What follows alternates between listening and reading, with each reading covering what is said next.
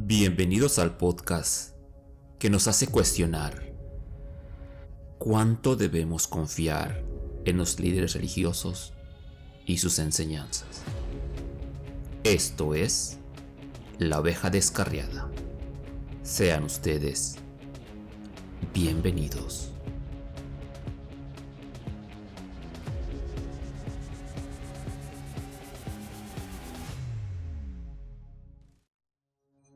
Hola ovejas descarriadas, soy yo, la oveja negra.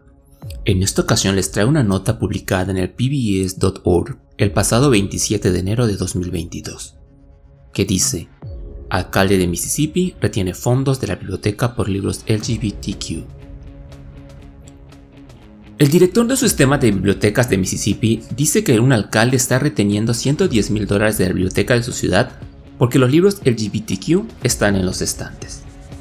Donja Johnson, director ejecutivo del sistema de bibliotecas del condado de Madison, dijo a los medios de comunicación que el alcalde de Ridgeland, Gene McGee, recibió quejas de los ciudadanos sobre un puñado de libros que mostraban a miembros de la comunidad LGBTQ. Los fondos para este año fueron retenidos hasta que elimináramos lo que él llamó material homosexual de la biblioteca, dijo Johnson a WAPT TV. El razonamiento que dio fue que, como cristiano, no podía apoyar eso y que no liberaría los fondos hasta que le eliminemos el material. La medida es, es parte de una tendencia más amplia de los conservadores en todo el país, que intenta limitar el tipo de libros a los que están expuestos los niños. Un libro ganador del premio Pulitzer sobre el holocausto fue prohibido recientemente por un distrito escolar en Tennessee, mientras que los gobernadores republicanos de Carolina del Sur y Texas han pedido a los superintendentes que realicen una revisión sistemática de los materiales inapropiados en las escuelas de sus estados.